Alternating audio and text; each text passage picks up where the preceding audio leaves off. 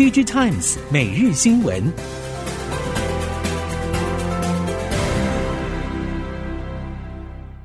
听众朋友好，欢迎您再度收听 DigiTimes 每日新闻，我是谢美芳，带您关注今天的科技产业重点新闻。首先要关注的是记忆体等半导体市况需求。由于记忆体市场面临大环境冲击，供应链也持续调节库存。最近业界传出华邦电不敌终端需求衰退，会同步跟进减产大约百分之二十五，甚至更高。相关供应链业者透露，华邦电高雄新厂如期会在年底之前导入量产。不过，市场低迷压抑着终端的需求，原先锁定的两万片扩产计划可能会出现递延的状况。具体终端需求急动，DRAM、NAND 的价格也快速走跌。记忆体大厂美光、SK 海力士等都纷纷调降资本支出或是减产因应，营收和获利都面临衰退的情况。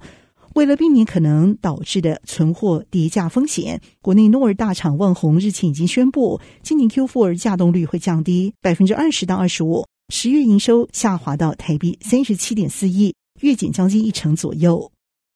国内 IC 设计业者对于后续市场的需求普遍保守看待，认为。整体库存去化时间会往后延伸，而客户就算库存去化完毕之后，也不见得会愿意重新启动回补，甚至有可能会进一步就把库存水位再往下修。可以预期的是，营收表现并不会太好，而获利压力也会越来越高，手中握有的现金水位会变得相当重要。如何控制未来的营运费用，则会是一大难题。一方面要维持获利的表现，不过人才研发所需费用也相当重要。两者如何兼顾，会是各家 IC 设计业者后续的营运重点。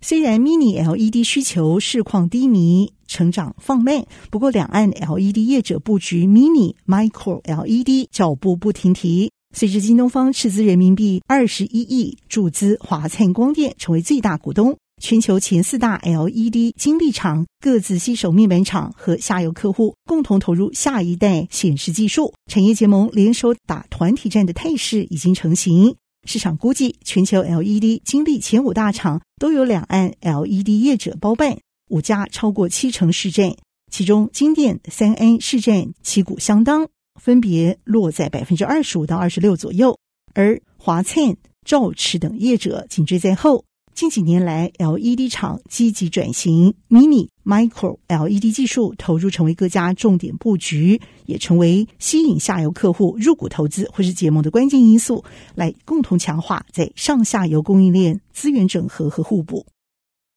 全球汽车产业迈入了软体定义汽车时代，也就是 SDV。不过，各项创新技术开发的同时，电动车也已经成为骇客锁定目标。M H for Startups Final Pitch 活动当中获奖，来自以色列的电动车基础建设自安公司就表示，比起燃油车，电动车自安防护难度高上十倍，因为 V to G、V to V、V to I 的沟通需求升高，SDV 基础之下，更多城市代码和功能和基础设施供应商。数量日益增加都是主要原因。为此，C to A 提出的解决方案 EVSEC 可以说是基于网络安全的自动化平台，可以从生命周期管理角度来满足电动车生态系需求，同时也可以和现行仍然是主流的内燃机汽车相融，无缝识别弱点，同时保护车辆充电桩、充电站、电网以及通讯协议内容。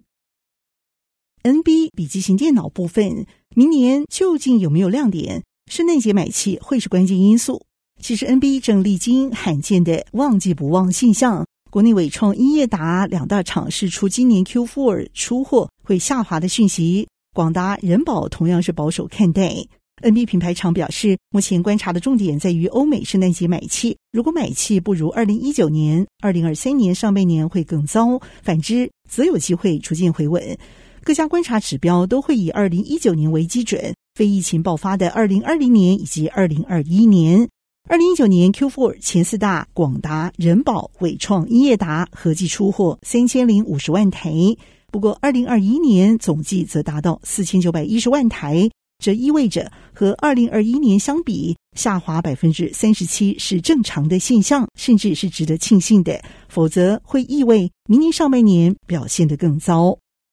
接下来继续关心国际间的产业消息。日本粮食供应不止碰上日本农渔业人员高龄化问题，海外渔业活动以及进口渔产也成为动保人士的箭靶。二零二一年连续两年，又加上国际物流和战争问题，已经导致农业科技发展应用的加速进行。其中有关于日本人主要动物性蛋白质的来源，像是鱼肉、猪肉，今年都有新上市的 AI 服务。而育成产物更是已经进入饕客之口，像是台湾有四十三家分店的藏寿司，今年六月二十四到二十六号举办一项特价活动，就是以小盘价格出售的特大盘 AI 鰤鱼寿司。活动理由则是公司旗下的人工智慧养鱼新创子公司，也就是藏鱼田，出现了第一批的 AI 养殖鰤鱼，有二十公吨出货。这也象征着更便宜、更稳定的货源会陆续出现。路透报道表示，智利政府为了保护鲸鱼和海洋生态，已经携手环保研究组织 Mary Foundation 共同部署第一颗智慧浮标，来保护鲸鱼和海洋生态。其实，智慧浮标可以向往来船只发出警讯，提醒附近海域就有可能存在的蓝鲸、座头鲸、赛鲸等鲸鱼，以免发生冲撞的意外。智慧浮标是采用海洋学感测器和具有 AI 功能的深海环境聆听软体，可以侦测出周遭海洋哺乳类的种类和位置，还可以同时侦测附近海域的含氧量和水温等数据，用来研究气候变迁和对于海洋生态的影响程度。而智利政府也已经决定，接下来会继续投放六颗以上智慧浮标，借此保育鲸鱼生态。自动驾驶技术今年已经在轿车领域进入了只需要驾驶监视和必要时接手的程度，而特定路线或是低速行驶的公车物流机器人，则是已经进入了远距行控中心监控即可的阶段。而美国只需要进行远距监视的农业机具也即将上市。目前，自动驾驶农业机具销售落后的日本农机大厂久保田，为此则是已经宣布要推动新的设备投资，希望能后来居上。久保田预计在日本大阪府堺市投资八百四十亿日元，相当于五点七亿美元，来建设全新的土木农业机制。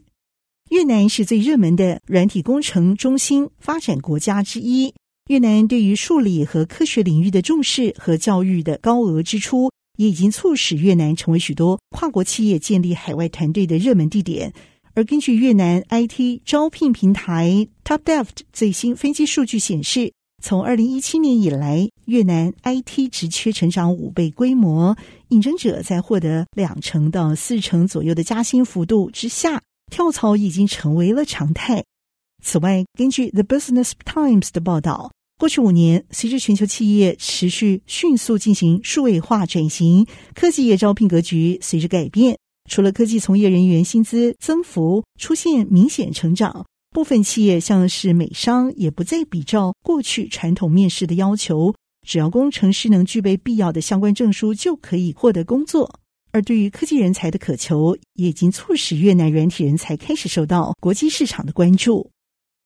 国内三大 iPhone 代工厂之一的伟创，最近几年已经逐渐把投资重心从中国移往了印度、东南亚和北美等地，至今已经吸引到四百二十亿卢比，相当于五点一亿美元的投资金额。其中，伟创、三星电子和鸿海投资金额就是跨国企业投资者当中最大的企业。任天堂公布了最新的财测，表示今年 Switch 系列游戏机出货量预估下修到一千九百万台，年减率达百分之十八。今年上半年，任天堂 Switch 系列游戏机销量比去年同期减少百分之十九。新闻最后来看一则国内的电信消息，数位发展部次长李怀仁表示，预计明年就将开始受理五 G 专频专网的申请，希望可以借此简化流程，降低成本。催生出更多的产业应用领域。电信业者预估，开放后市场竞争会转趋激烈，而传统电信商仍然有技术的优势。同时，政府也将带头让国产设备落地，逐渐降低国内对于欧系设备厂商的高度依赖情况。以上新闻由电子时报提供，谢美芳编辑播报，感谢您的收听。